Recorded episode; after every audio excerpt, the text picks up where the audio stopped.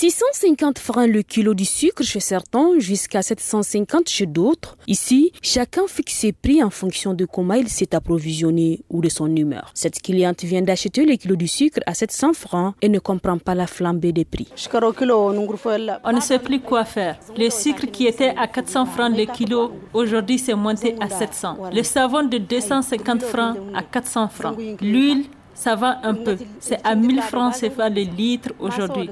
Un moment, nous l'achetions à 1500. Ousmane est commerçant détaillant. Il justifie ses prix. Nous ne comprenons rien non plus.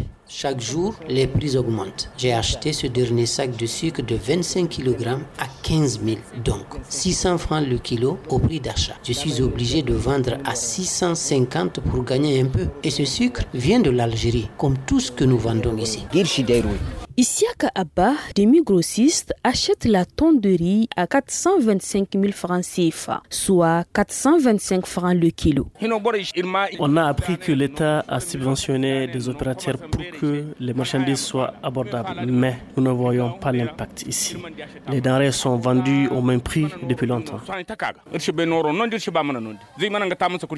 Pour ce qui est des marchandises provenant de l'Algérie, on justifie leur hausse par l'état de la route en cette période hivernale, l'insécurité et les multiples postes de groupes armés sur le tronçon. Aïsata Ahamadou, Gawo, Mikado FM.